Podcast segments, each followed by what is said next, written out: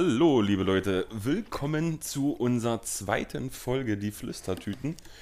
Heute denke ich mal mit annehmbarer Tonqualität. Wir haben uns die Woche mal gekümmert, dass wir Mikrofone an den Start kriegen, damit ihr uns auch vernünftiger hört und nicht immer so komisch wie in der ersten Folge.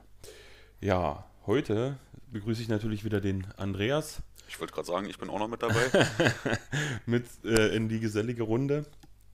Ähm, ja, wir haben uns natürlich wieder zur Entspannung äh, ein halbes aufgemacht, deswegen Andreas. Erst die Prost. ganzen halbes ist ein. Ja, es sind nur Drittel. 33, dann trinken wir zwei, da sind es auch fast äh, über ein halbes.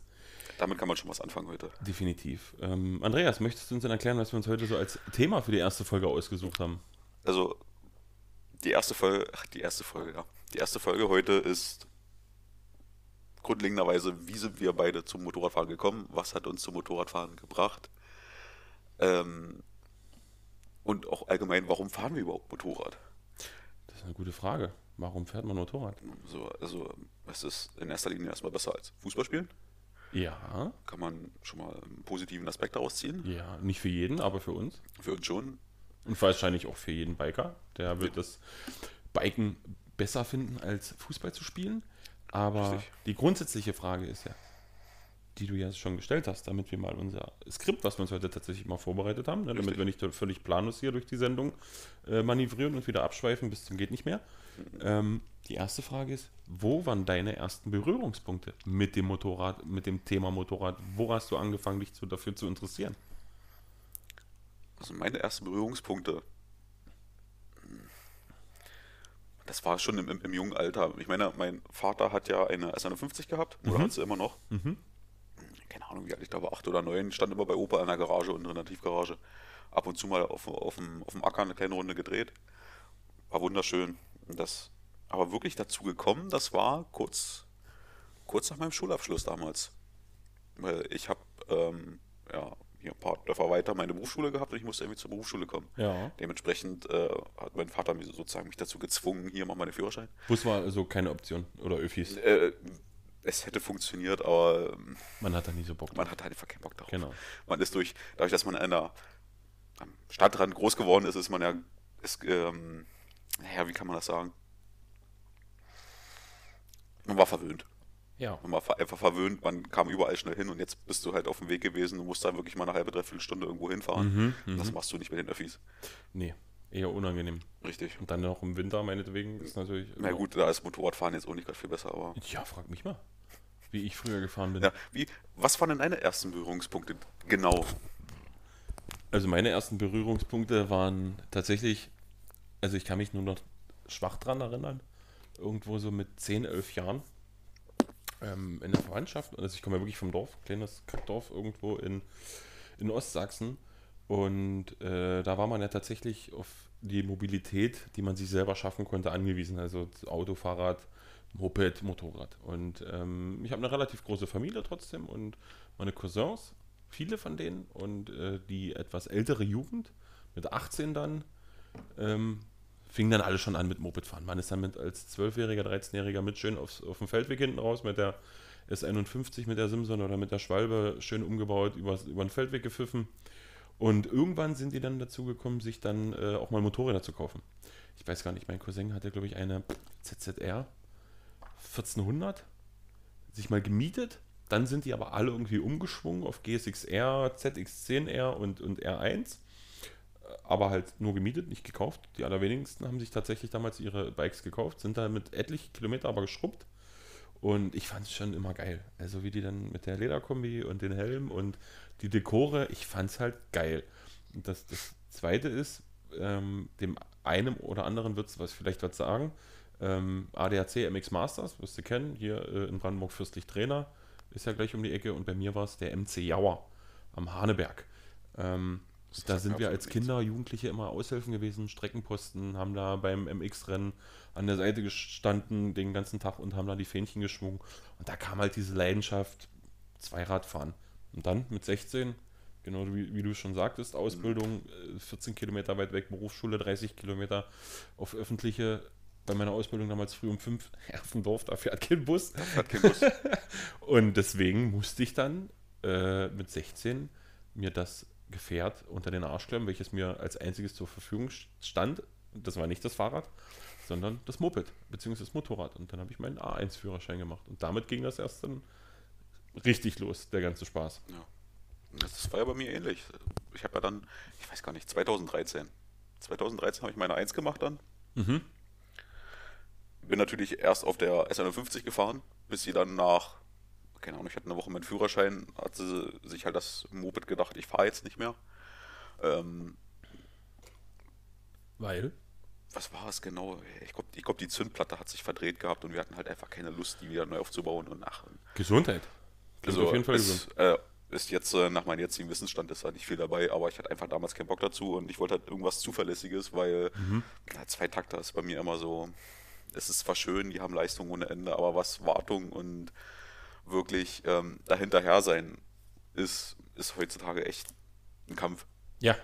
Könnte ich jetzt zwar, konnte ich damals nicht, Ja. deswegen kam damals dann meine 125er. Mhm. Ich habe mir dann äh, eine Honda Varadero Hattest du ja 125 in der ersten Folge schon oder in der Folge Ja, hab 0 ich, ich, schon mal ich, erwähnt. habe ich mir dann geholt. Moment, bevor ich, also ich will dich jetzt unterbrechen. Mhm. Ich muss noch eine Aussage vom letzten Mal revidieren. Ich habe nicht 2010 meinen Motorradführerschein gemacht tatsächlich, sondern 2007. Also ich habe einfach mal drei Jahre weggemogelt. Ich habe jetzt Du bist tatsächlich. alt. Ja, das wollte ich damit jetzt zwar nicht sagen, aber ja, ich bin alt und also zumindest älter als du. Es Und ist, gut, es ist nicht schwer, aber es ist möglich. Ja. ja, ja. Und deswegen muss ich die Aussage jetzt revidieren. So, weiter Ja. zu deiner Varadero. Genau, also ich habe dann damals diese Varadero gekauft. Ähm, hatte damals absolut null Ahnung von diesem Motorrad und war halt auch noch nicht so hundertprozentig in diesem Motorrad-Game drin. Für mich war es einfach noch damals ein Fortbewegungsmittel. Hier, du fährst dahin, dahin, einfach um deine täglichen Aufgaben zu erledigen. Mhm. was du heutzutage alles mit dem Auto machst. Und so durch die Zeit hast du dann diese, diese, diesen Familienbund unter den Motorradfahrern mal so langsam mitbekommen. So, es kommen die Motorradfahrer entgegen und die grüßen dich einfach. Du fragst dich, ist da ein Blitzer, ist da sonst was, ist, geht dein Licht nicht oder sonst? Ähm, dann kommst du erst so dahinter, die grüßen dich, weil du auch Motorrad fährst. Ja, gut, ja, bei einer Varadero kann man äh, schon mal äh, beim ersten auf den zweiten Blick erkennen, dass es eine 125er ist. Ja, das ist ja so ein. Man, also man, man kann es auch, ver, auch stark vergrößern, sagen wir es mal so. Ja. Sie sieht nicht aus wie eine, wie eine 125er. aber grüßt du auch Roller oder Simson-Fahrer? Nein. Simson? Also ich, Also ich doch, Simson-Fahrer schon, aber Rollerfahrer nicht. Rollerfahrer nicht. Obwohl es dieselbe Leidenschaft ist, aber Roller geht halt Rollerfahrer einfach grüßt man nicht. Tut mir leid jetzt an alle Rollerfahrer, die gerade zuhören. Aber Rollerfahrer grüßt man nicht. nicht. Ja. Wer also einen Rollerfahrer grüßt, der schämt sich die restliche Saison. ich meine, ich meine, der Rollerfahrer macht das, macht seinen Rollerführerschein ja aus, aus den meisten Gründen zumindest, weil es A mit 15 schon zu machen Ja, ist. seit kurzem, ja. Und es ist eine Preisfrage zum A1. Es ist günstiger als der A1 der 125er. Das haben damals bei mir in meinem Jahrgang auch viele gemacht. Die haben nur den AM gemacht, Ja, genau. ähm, halt um die Simson zu fahren, weil die war, war, war ja diese Sonderregel bis 60 km/h oder 65, Genau. dass, dass man die fahren darf. nur die Deutschen mit deutschen Papieren. Ja, genau, genau. Und der Roller fährt ja halt maximal 45. So, und deswegen, aus, also bei mir war das ähnlich. Das, mein, mein, mein erstes Zweirad tatsächlich motorisiert war dann eine Schwalbe, der blaue. Und wir hatten da relativ von Anfang an, habe ich da in dieses Tuning-Game, sag ich mal, oder in diese, diesen Zusammenhalt in der Gruppe von Motorradfahrern relativ schnell reingefunden, weil bei uns im Osten ist die Simson halt das vorherrschende Das Zweirad auf den. Straßen. Und da hat man dann relativ schnell Anschluss an, an, an so, ich sag mal, Tuning-Gruppen oder Leuten aus bestimmten Kreisen äh, der Zweiradtechnik gefunden, die sich dann halt dazu getroffen haben, hier hat man mal zusammen die Mopeds sauber gemacht. Denn wenn mal was kaputt war, dann hieß es, komm vorbei, wir reparieren dir das. Dann ist man auf Ausfahrten gefahren, auf Treffen gefahren. Da könnte ich dir noch ganz wilde Geschichten erzählen. Äh, will jetzt nicht sagen, dass ich mal von der Polizei abgehauen bin, aber ich bin vielleicht mal von der Polizei abgehauen. Aber Mit einer Schwalbe? Auf, natürlich nur auf abgesperrten äh, Testgelände. Ja, natürlich. Das war nur zu Showzwecken. Ja, genau. Die hatten einfach nicht- nichts zu tun und dachten, komm, wir versuchen Ja. jetzt mal irgendwie 100 äh, Simpsons SR50 Roller und äh, Schwalben und Spatzen und Habichte und was man nicht alles so da gefunden hat auf den Treffen an Raritäten, versuchen anzuhalten mit zwei Polizeiautos. Ja. Da wissen wir Es, selber. es war einfach eine Die Chance Eine läuft Übung. Genau, die hatten einfach mal gedacht, komm, wir nehmen die mal hops, die genau. Jungs und Mädels. Ähm, ja, und dann ging die aber irgendwann mal, glaube ich, mit einem kapitalen Motorschaden kaputt. Hm. Früh auf dem Weg ein zur Arbeit. Das- Ja, das war dann, äh, mir ist die Kette um die Ah. Ohren geflogen, dann war der Motor fest und dann habe ich die auch in die Gruppe von Leuten abgegeben. Mhm. Die haben sich das dann aufgebaut. Ich habe mir dann, ich weiß es bis heute nicht, was es für eine Yam- Yamaha war. Ich kenne die Typenbezeichnung. Das ist eine 5G1, hieß das, glaube ich, damals. Das war eine 80 Kubiker. Ich hatte ja den A1. Ja, Ähm, die hat da, ist dann auch schon ordentlich gerannt, aber halt auch wieder Zweitakt. Die habe ich dann auch relativ schnell wieder weggegeben. Und dann habe ich tatsächlich den Autoführerschein gemacht. Und dann war bei mir eine ganze Weile Ruhe. Mhm. Zwischendurch hatte ich nochmal eine 125er. Glaub ich, Mit 25 habe ich mir die gekauft. Eine Yamaha TDM 125. Was ja TDR? auch. Äh, ja, stimmt, TDR. TDR. TDR ist ja die 125er. TDM ist die Viertakter. Naja, die große, Das, die also TDM ist die, ist die Abkürzung für Tank doch mal, weil die extrem schlucken. Absolut nicht. Na doch, die ähm, 900er. Ja, die, ich hatte einen 850er. Ich hatte Richtig, die 900er Vorgänger. ist, die war äh, ein Spritmonster, aber die 850er, ist eine Tank doch mal. Das ist ähm, die oder mal. 850er war sparsam bis zum geht nicht mehr. Mit der bin ich Touren gefahren. Da sind wir hier in Cottbus losgefahren Richtung Bautzen. Hm. Da hatte ich in Bautzen nicht mal einen Strich weg und ein Kollege musste schon wieder tanken. Also, und ich muss sagen, sein. 850 Kubik, das Motorrad war nicht schwer. Ich glaube 86 PS offen. ja. Das hat ordentlich Durchzug gehabt. Du hattest eine vernünftige Sitzposition, sieht aber tatsächlich, also mein Modell zumindest sah relativ sportlich aus, all black, GPR-Auspuff hinten dran, äh, Doppelrohr. Ich glaube, die hatte einen Doppelrohrauspuff. Sicher? Ja, die Standard hat die auch Doppelrohr. Aber ich glaube, das war äh, 2 in 1. Das war ein, war ein einfacher auf der rechten Seite raus. Ja, ich ich wollte gerade sagen, die hat nur einen dran gehabt. Der hat ja nur einen dran gehabt. Und ähm, das Ding hat wirklich Spaß gemacht. Ja. Buchspoiler noch dran, dann sah das richtig schnittig von der Ich bin die, Seite aus. glaube ich, nie von dir gefahren, nicht? Doch, einmal auf dem Flugplatz. Sicher? Bin, Ja. bin ich die gefahren? Übrigens, wenn wir Flugplatz sagen, das ist so unsere, Das ist unser, unser Spot. unser Spot, wo wir uns ab und zu mal abends mit den Bikes gerade im Sommer treffen und äh, einfach Dumm labern. dumm labern, eine schöne Zeit haben. Jeder darf mal das Moped vom anderen fahren, außer Andis, der lässt niemand mit seinem Motorrad fahren. Aber kann ich auch verstehen, da steckt viel zu viel Geld drin. Ja. Alles gut. Ähm, als, ja, jetzt haben wir es ja gerade schon angeschnitten. Ja, das war dann wohl nicht dein erstes großes Motorrad. Das war dein Nee, das zweite. Das Zweite. Tatsächlich, ich habe ja dann den A2 gemacht. Mit auch relativ spät. 2019 habe ich dann erst den A2 gemacht. Dann habe ich mir direkt eine Kawasaki ZR7 N. Glaube, nee, die hatte die N-Abkürzung nicht. Aber die S gibt es ja mit Halbschale. Ja, das war ja die normale. Ein Die Big ganz normale Bike. ZR7. Wirklich ein Big Bike. Die war super schwer. 200 Na, paar 750 Kubik auch trotzdem. Genau, 750 Kubik. Ich glaube, offen waren 76 PS. Aber durch den. Hubraum ist die besser weggekommen als eine, eine, eine Bandit, eine 600er oder eine, Definitiv, ja. Eine CBF 600. Alles, was so in der Liga mitgespielt hat. Ist ein schönes Motorrad. Absolut lineare Leistungsentfaltung. Also wirklich die 76 PS reichen an manchen Stellen auf der Landstraße auch völlig aus. War zwar ein großes Motorrad im Sinne des Motors und des Gewichts, aber für mich dann unterm Strich doch ein bisschen zu klein. Ja, Also- sie ist zwar schon bullig, ich sag mal so für Leute bis zu 1,90 Meter oder Ja, 1,88 Meter, ja. sag ich mal eher so. Ja, Meter 90. Ja. 1,90 Meter, runden wir auf. Ist es vertretbar. Aber alles, was schon wieder darüber ist, das ist, es sieht aus wie ein Affe auf dem Schleifstein. Genau, Das das ist ja bei mir generell fast auf jedem Motorrad so. Ist der ja, das ist, das ist auch nicht schwierig. Also wenn, dann müsste ich mich auf eine Da GS könnte, auch, setzen. da könnte auch eine große Bosshaus stehen und die wird einfach kleiner aussehen. ja, das glaube ich nicht. Nee, das ist ja, nee, das ist ja wirklich ein Schlachtschiff. Ähm, da würde ich ja dreimal drauf passen und ich wäre immer noch. Da ist der Hinterreifen breiter als ein Kreuz. Und das ist, das ist, Und das ist schwer. schwer. Das ist schwer. Das ist schwer. ähm, genau, und das war mein erstes großes Motorrad tatsächlich. Dann kam halt die TDM 850 danach, weil ich mir dann was, was Bequemeres holen wollte. Nach der 850, nach der Saison, nach der ersten habe ich mir gesagt, hm, jetzt ist mir das aber zu bequem. Habe die dann wieder verkauft. Dann habe ich mir eine GSX F 750 geholt. Ähm, 92 PS offen, war also noch in der A2-Regelung drin. Wirklich nicht das schönste Motorrad auf dem Markt und auch Aber es aus der. Bayre, aber ein krasses Fahrgefühl. Also die Leistungsentfaltung, ich hatte auf keinen Touren hatte ich irgendwie Probleme mit den äh, stärkeren Maschinen bis zu einem gewissen Grad mitzuhalten. wirklich genial. Dann hatte ich die ja, nachdem ich meinen A-Ofen dann bestanden hatte, hatte ich die ja nochmal entdrosselt, bin nochmal ein paar Monate gefahren. Also selbst die 92, also da muss ich sagen, die 92 PS und die 600, äh, 750 Kubik haben für die Landstraße definitiv ausgereicht. Das Einzige, was mich an der Maschine tatsächlich wirklich immer gestört hat, war der schmale Reifen. Es waren nur ein 150er drauf, das ist wirklich schmal und wenn man mich auf dem Motorrad sieht mit dem Reifen hinten drauf, dann denkt man wieder, der fährt ein Fahrrad mit Verkleidung. Ja.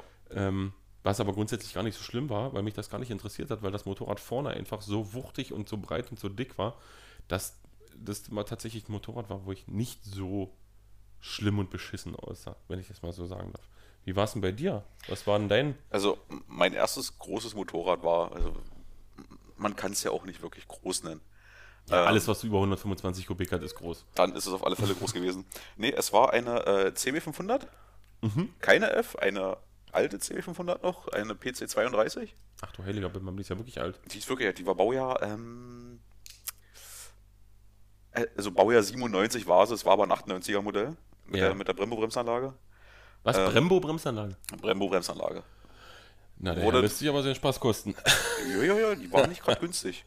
ähm, ein sehr kleines Motorrad, ja. leichtes Motorrad vor allen Dingen. Ja. Die wog 100, boah, lass mich schätzen, 165 Kilo. Das ist wirklich super. Vollgetankt. Das ist ja schon SMCR und 701 Niveau. Äh, richtig, auf äh, offener 58 PS. Das ist wirklich Was, viel Leistung auf wenig Gewicht. Das ist viel Leistung auf wenig Gewicht, wo du wirklich als zwei Zylinder, äh, zwei Zylinder genau, ja. Reihe zwei Zylinder, hm. wo du wirklich als SMCR oder 701 Killer daneben stehst. Ja. Also wir haben so einige Rennen gefahren auf, auf einer Straße, auf natürlich. abgesperrter Straße natürlich. Ähm, die 701 oder eine SMCR ist nicht hinterhergekommen, trotz offener Leistung. Dadurch, dass du einfach dieses wirklich wenige Gewicht auf diese viele, also gut, 58 PS sind jetzt auch nicht viel. Ja, aber auf 165 Kilo ist das schon Auf 165 viel. Kilo ist das schon doch relativ viel. Ja, auf jeden ähm, Fall. Und die habe ich äh, 2016 also ich bin mit der Varadero von 2013 bis 16 gefahren, mhm. habe da auch knapp 60.000 Kilometer drauf gespult. Auf die Varadero? Auf die Varadero. Lief immer noch wie am ersten Tag und sah am Ende immer noch aus wie aus dem Ei gepellt. Sportlich. Ja, du bist ja auch so ein Pflegeheini. Ich bin ein kleiner Pflegeheini. Für alle, der Andreas ist wirklich ein Pflegeheini. Also Richtig. der würde am liebsten sein Motorrad ablecken. Richtig. Ich bin eher so einmal im Jahr mit dem Kercher am Saisonende drüber und, und dann ist da, sauber. Dann kriege ich schon Hasspickel dabei. Deswegen bringe ich mein Motorrad immer zu Andi, wenn ich es äh, mal wirklich geputzt genau. haben möchte. Genau. Machen wir natürlich zusammen. Er muss es ja nicht alleine machen. Aber er macht die überwiegende ich, ich, ich, ich mache es trotzdem alleine. Ja. Ist, ich, ich, kann da nicht zusehen. Wenn er schon den, den, falschen Lappen in der Hand nimmt, dann könnte ich ihn schon mal quer durchs Gesicht ziehen. Ja, aber damit ähm, muss ich leben. Ja, also 2016 habe ich mir die Honda gekauft. Hm, halt auch kleine Umbauten gemacht. Also die Varadero war komplett Serie bis mhm. auf die Spiegel. Ähm, die Honda halt äh, angefangen äh, von anderen Hinter Hinterradreifen erstmal einen größeren drauf gemacht. Äh, Serie fährt sie mit 130er. Das ist Fahrrad. Es ist Fahrrad. Mhm. Ähm, das größte aller Dinge, was ging, war 140, mhm. was dann doch schon deutlich angenehmer war als mhm. 130er. Gerade dadurch, dass ich ein sehr sportlicher Fahrer bin, ja. hast du den 140 Reifen wirklich wertgeschätzt. Ja. Weil die äh, 500er hatte nämlich das Problem, fährst du Kurven, schleifst du immer mit den Fußrasten. Es ist mhm. eine Qual gewesen. Ja. Das heißt, du hast im Jahr teilweise mehr Fußrastensätze gebraucht als Reifensätze. ähm, halt auf einen 140er umgerüstet. Ähm, Auspuff, andere Auspuffanlage. Dann, jeder 500er-Fahrer kennt das, die rostigen Krümmer. Die mhm. Krümmer. Da hat es ja, glaube ich, so Thermoband dran, ne? Hatte ich Krümmerband dran, weil mhm. es einfach, es sah einfach scheiße aus. Ja. Ähm, Krümmerband rumgemacht, stärkere Federn vorne drin, Wilbers-Federn, weil auf das wenige Gewicht haben, hat Honda halt damals wirklich am Fahrwerk gespart. Und dann kommt noch dein vieles Gewicht dazu? Naja, ja, damals, ja.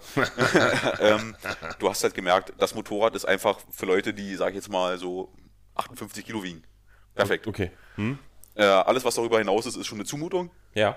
Weil es ist einfach, das Motorrad ist einfach nicht dafür ausgelegt, wirklich äh, viel Gewicht mit sich rumzutragen, weil es halt schon wenig wiegt. Mhm. Dann habe ich mir ich weiß gar nicht, ob das auch 2016 war, ich glaube, äh, noch eine CB750 geholt. Mhm, davon wusste ich noch gar nichts. Wusstest du nichts? Nö. Ähm, ich kann dir mal Bilder zeigen. Ähm, halt auch zum Aufbauen, die hatte knappe 85.000 Kilometer runter. Habe ich für einen relativ guten Preis geschossen damals.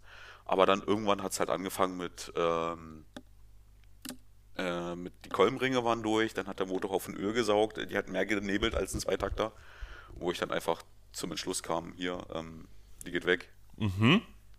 Kam ein Pole, hat, hat ein Pole halt gekauft, der wollte eig- eigentlich nur den, den, die Steuerkette draus haben. Mhm. Der kam halt nur an, hat, hat den Motor einmal angemacht, sagt so, jo, klappert nicht, nehme ich. Und weg war sie. Okay, das ist ja Ähm, relativ untypisch, dass die ja. Polen hier Motorräder kaufen. Das höre ich jetzt irgendwie Ja, aber äh, das war jemand, der hat sich, der kannte sich aus mit dem Motorrad, der wusste, also ich schätze mal, der wird öfter schon mit solchen Motorrädern gehandelt haben, Mhm. mit, äh, mit 750s. Ja, und dann kam schon meine, meine Ninja. Ja, deine äh, ZXR 700. ZXR 750, genau. J, Ähm, richtig? J, genau, J. das J-Modell, das 92er Modell. Ja, ja. Richtig, also das sind so Das ist deine? Bike-Karriere bis jetzt. meine Motorräder zum Standpunkt jetzt. Gut, zwischendurch kam noch die äh, kleine ZXR 400. Ja, das war ja nicht deine.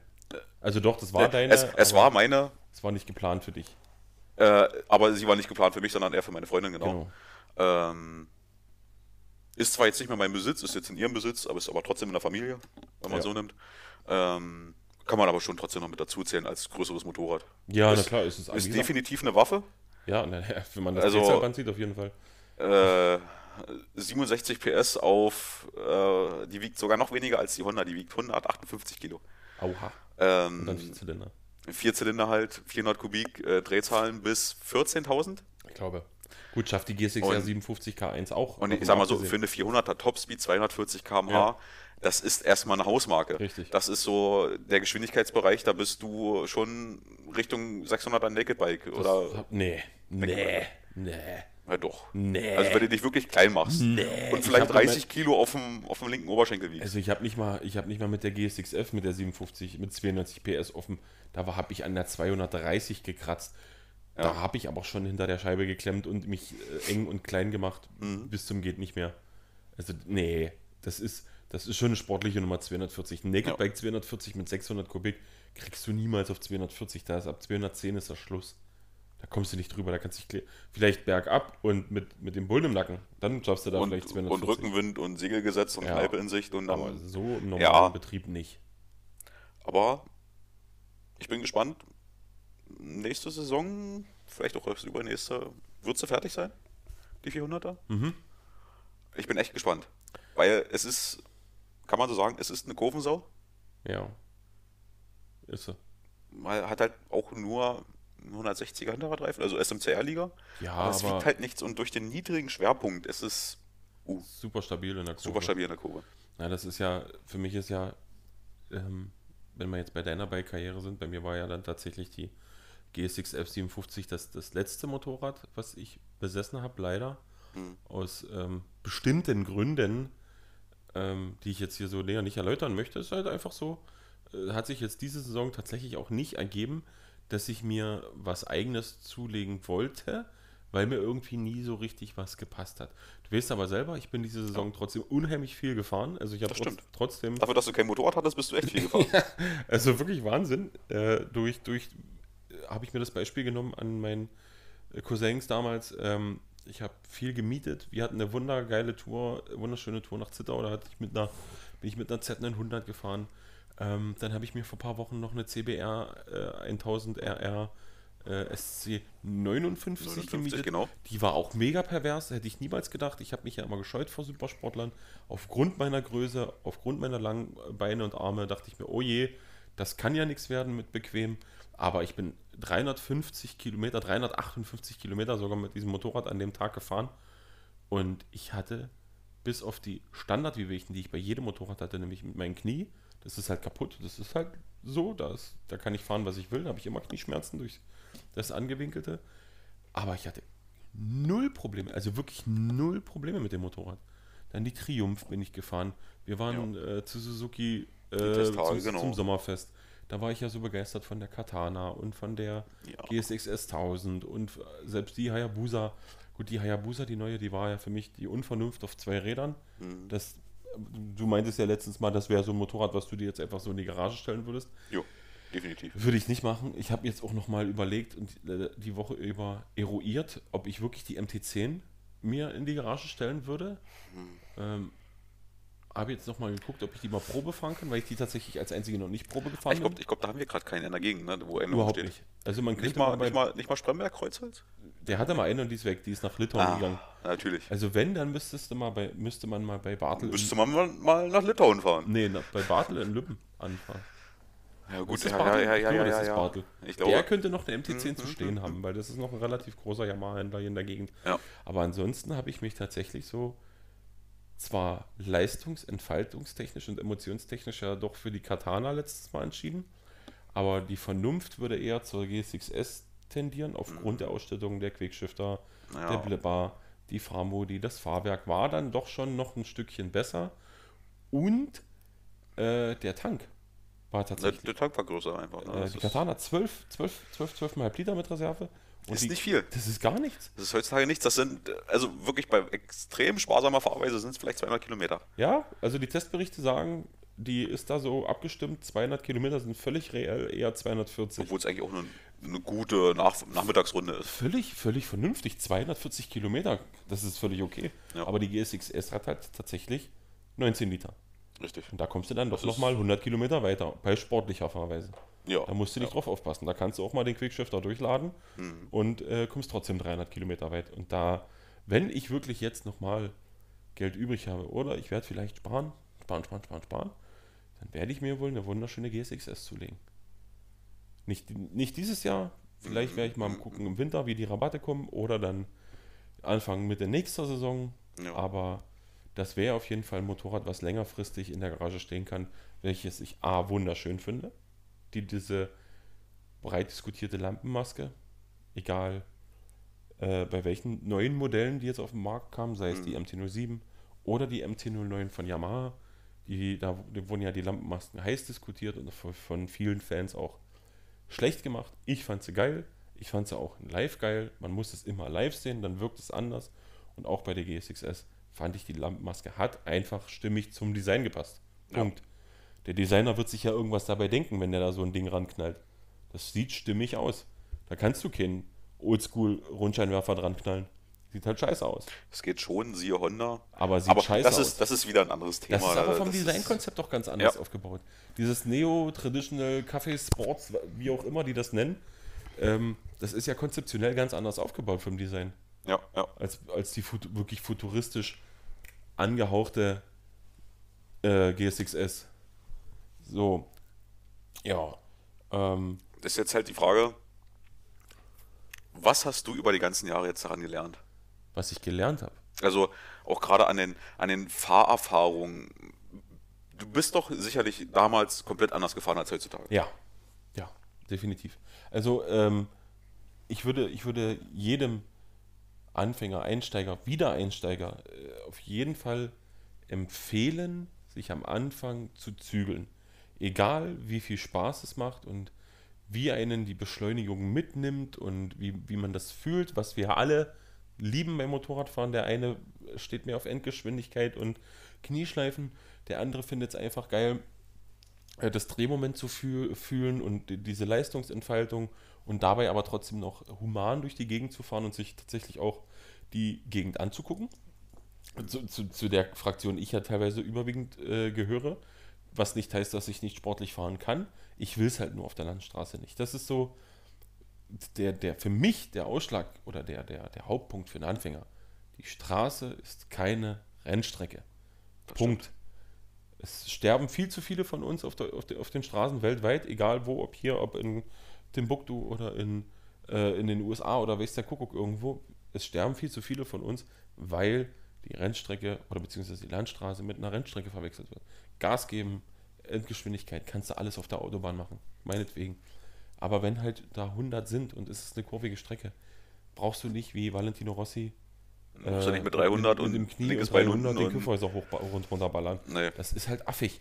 Und Ja. zumal diese Streckenabschnitte, diese ganzen bekannten ähm, Motorradrouten, Kiffhäuser, allgemein der Harz, Schwarzwald, Eifel, diese ganzen äh, mit ihren Schluchten und tralala, haben wir auch geplant, da mal hinzufahren. Ja. Aber wir haben uns ja von vornherein gesagt, wir würden diese hauptbefahrenen, diese Attraktionen meiden, weil da viel zu viele Geisteskranke unterwegs Ja, sind. es, ist, es, es sind zu viel. Am Ende wirst du selber noch in Mitleidenschaft gerissen, nur weil ein anderer mal nicht aufgepasst hat oder Richtig, sonst oder sich nicht unter Kontrolle gehabt hat. Richtig. Der hat dann äh, zu, einen zu krassen Adren- Adrenalin-Output und äh, ballert da den Kühlweiser runter oder sonst was Ich meine, gerade wir, wir, wir als Touris, wenn wir irgendwo ankommen, es ist.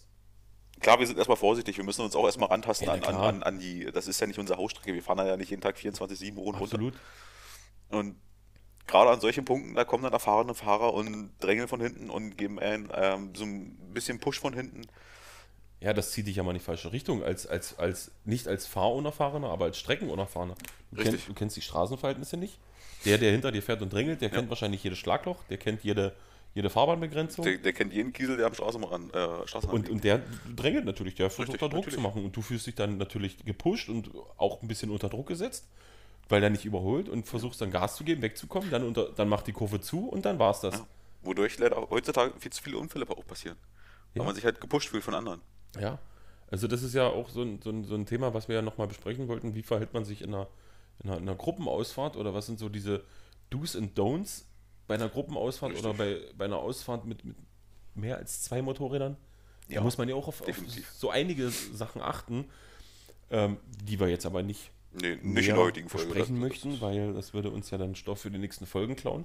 Richtig. Aber ähm, Erfahrung habe ich halt einfach gemacht, dass man sich selber ganz stark unter Kontrolle haben muss. Egal, ähm, wie man sich fühlt. Weil klar, wenn man sich krank fühlt und körperlich tatsächlich nicht in, imstande dazu ist, ein Motorrad zu- zu führen und zu fahren, dann sollte man das natürlich auch lassen.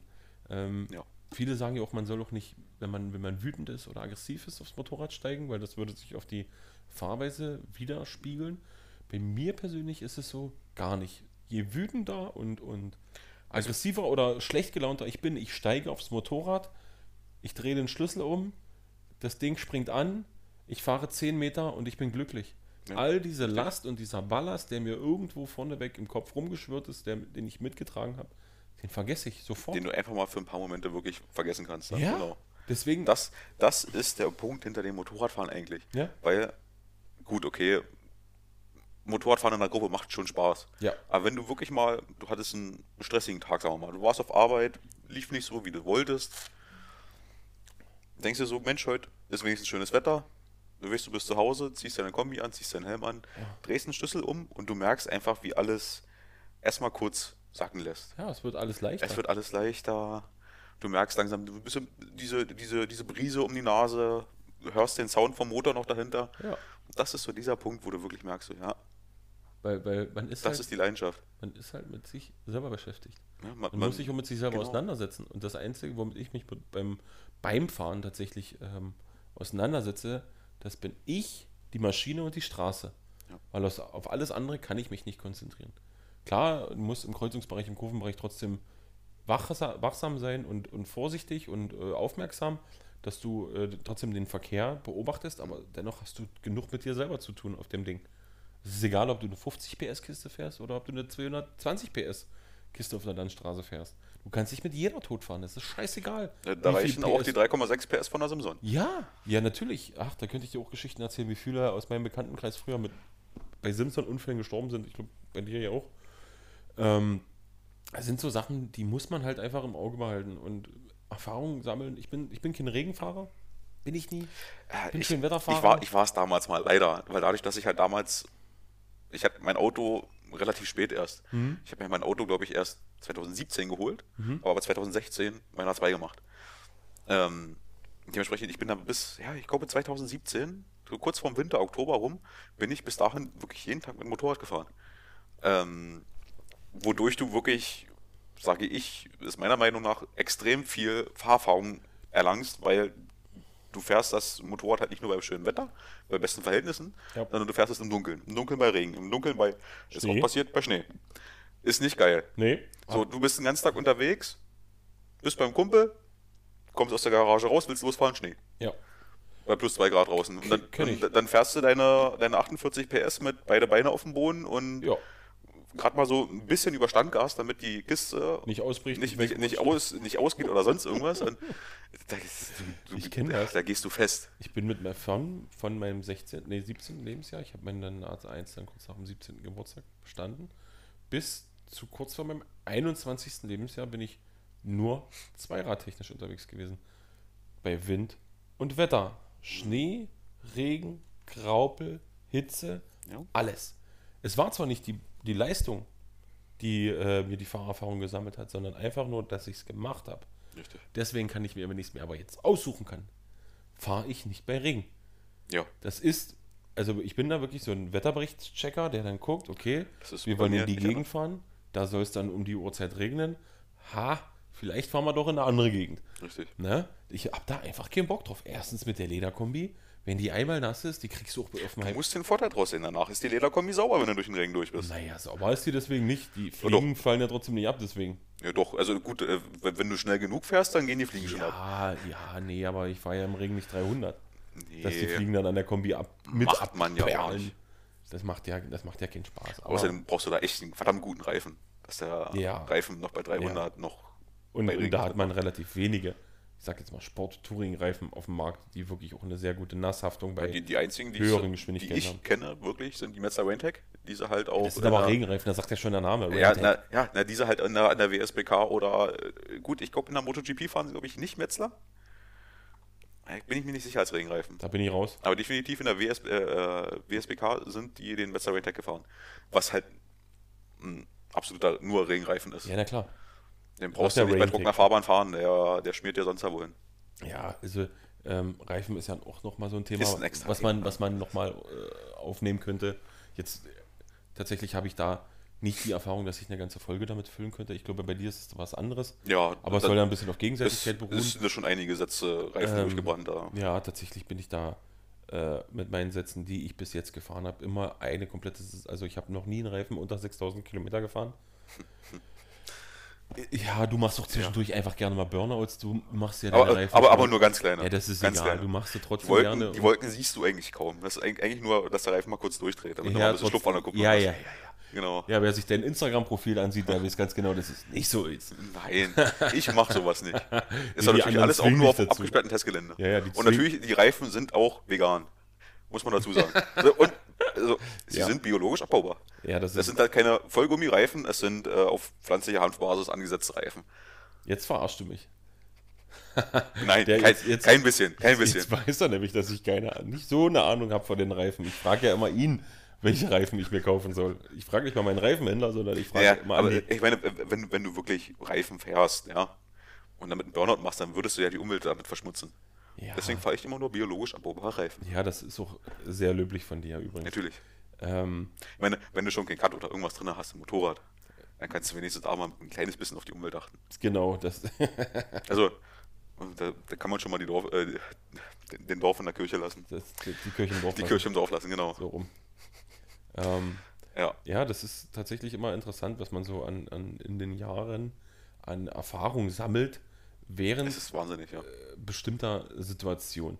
Ich weiß nicht, wie es bei dir war, aber hattest du denn schon mal in den Jahren, egal jetzt mit welcher Maschine, wirklich brenzlige Situationen, wo du gesagt hast, oh fuck, jetzt fahre ich lieber ein paar Tage nicht mehr, weil äh, das jetzt so scharf war? Oder war das mit dem Auto eher? Oder Also, dass ich jetzt wirklich nicht fahren konnte, würde ich jetzt eher nicht behaupten. Es war so diese kurzen Momente, wo man einfach wirklich im, im Tran war. Das Beste war, äh, es war nebelig früh zur Schule gefahren, äh, eine neue Straße lang gefahren, weil man ja so mal auf Google Maps damals geschaut hat, ach Mensch, da ist ja so eine Kurve, fährst du da mal lang. Ja. Dann, dann bist du so im Tran früh, noch so halb müde, noch keinen Kaffee getrunken, fährst du halt lang.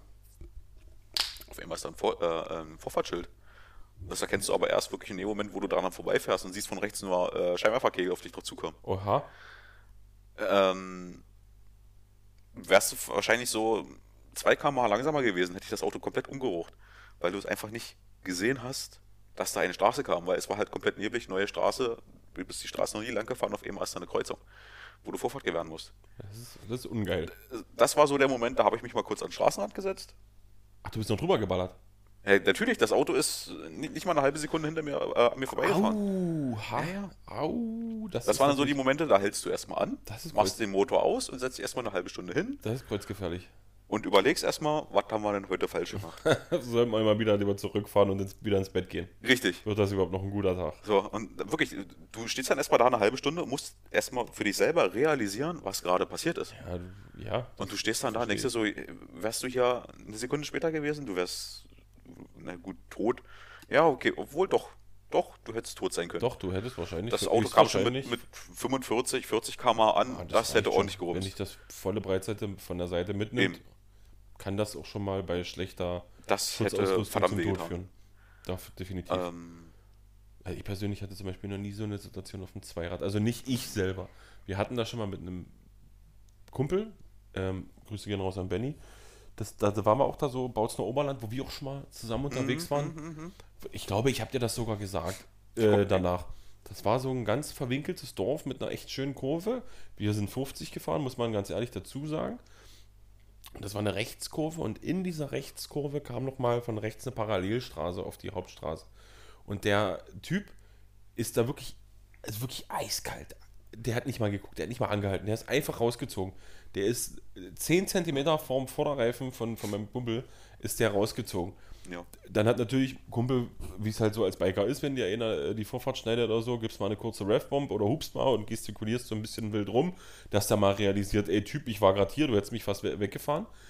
So rotzfrech wie der Typ ist, gibt im Dorf nochmal richtig Stoff. Ich weiß nicht, ob der Angst bekommen hat oder irgendwas.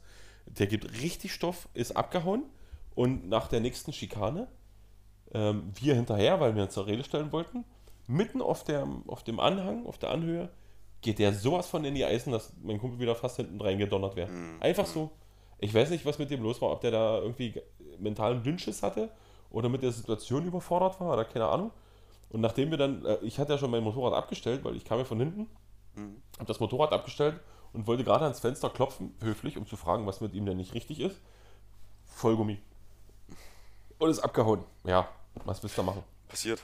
Aber da haben wir uns dann auch gleich an dem Moment, das war äh, an so einer äh, Anhöhe, eine Scheune mit einem kleinen Parkplatz davor, haben wir die Bikes schnell davor geschoben, haben erstmal eine geraucht und äh, erstmal realisiert, was da gerade passiert ist. Ja, Also manche Autofahrer kann man wirklich in der Pfeife rauchen. Die das stimmt, sind, ja, ja. sind nicht umsichtig.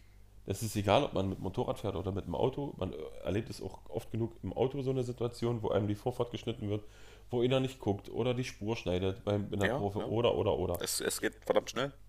Ja, und weil du ja vor uns gesagt hattest, was ich für eine Erfahrung auch gemacht habe. Umsicht ist besser als Nachsicht. Mhm. Ja. Rechne immer mit der Dummheit der anderen. Richtig. Das, und gerade beim Motorrad, ich merke das, wie sich mein Fahrverhalten, äh, gerade als ich jetzt wieder eine A2 gemacht habe, beim Autofahren durch das Motorradfahren so beeinflusst hat. Ich mache jetzt grundsätzlich immer an jeder Kreuzung immer den Schulterblick. Ja. Ich fahre langsam um die Kurve. Ich gucke lieber noch ein zweites Mal, als, ich das, äh, als dass ich einmal zu wenig gucke. Und das sind so Sachen, die, die manifestieren sich tatsächlich nur, wenn du mit Motorrad fährst. Richtig. Du hast dieses eingeschränkte Sichtfeld durch, die, durch den Helm. Du musst immer mal mehr gucken. Du hast mehr, also ich will jetzt nicht sagen tote Winkel, aber durch eine Lederkombi bist du ja dann doch bewegungsapparat-technisch etwas eingeschränkt. Na, du Ja, kriegst den Kopf ja, vielleicht nicht definitiv, doch ganz so rum, wie wenn du jetzt im Auto sitzt oder so. Und dann drehst du dich halt eher noch ein zweites Mal um. Klar, du kannst auch mit 200 durch die Stadt blasen und gar nichts beachten, weder Ampel noch Fußgänger noch irgendwas anderes. Aber, Aber, dann, dann lebst du nicht lange. nee, dann solltest du aber auch keinen Führerschein besitzen, Richtig. meiner Meinung nach. Also Ja. da, wie, wie- wie oft ich das sehe, was für brenzlige Situationen ähm, aufgrund von Motorradfahrern im, im Straßenverkehr passieren und Mhm. die, die da äh, vollzogen werden, finde ich nicht cool. Also ich bin auch kein Fan, also ich sag mal, mehr als 60 in der, Ort, in der Ortschaft ist bei mir nicht drin. Weil, äh, ich bin selber Familienvater. Ich, ich weiß selber, wenn das jetzt mein Kind wäre, was sich da gerade losreißt und auf die St- Straße rennt, wenn du da mit 70, 80 durchballerst und dann fährst du, wie du jetzt hast, so eine alte, ich sag jetzt mal alte Möhre, Entschuldigung. Dass- Alles gut, alles gut. das Ähm, kriegst du später wieder. da greifst du voll rein und dann liegst du aber selber auf der Schnauze, Ja. weil du ein Stoppie machst oder weil dir das Heck ausbricht oder sonst was.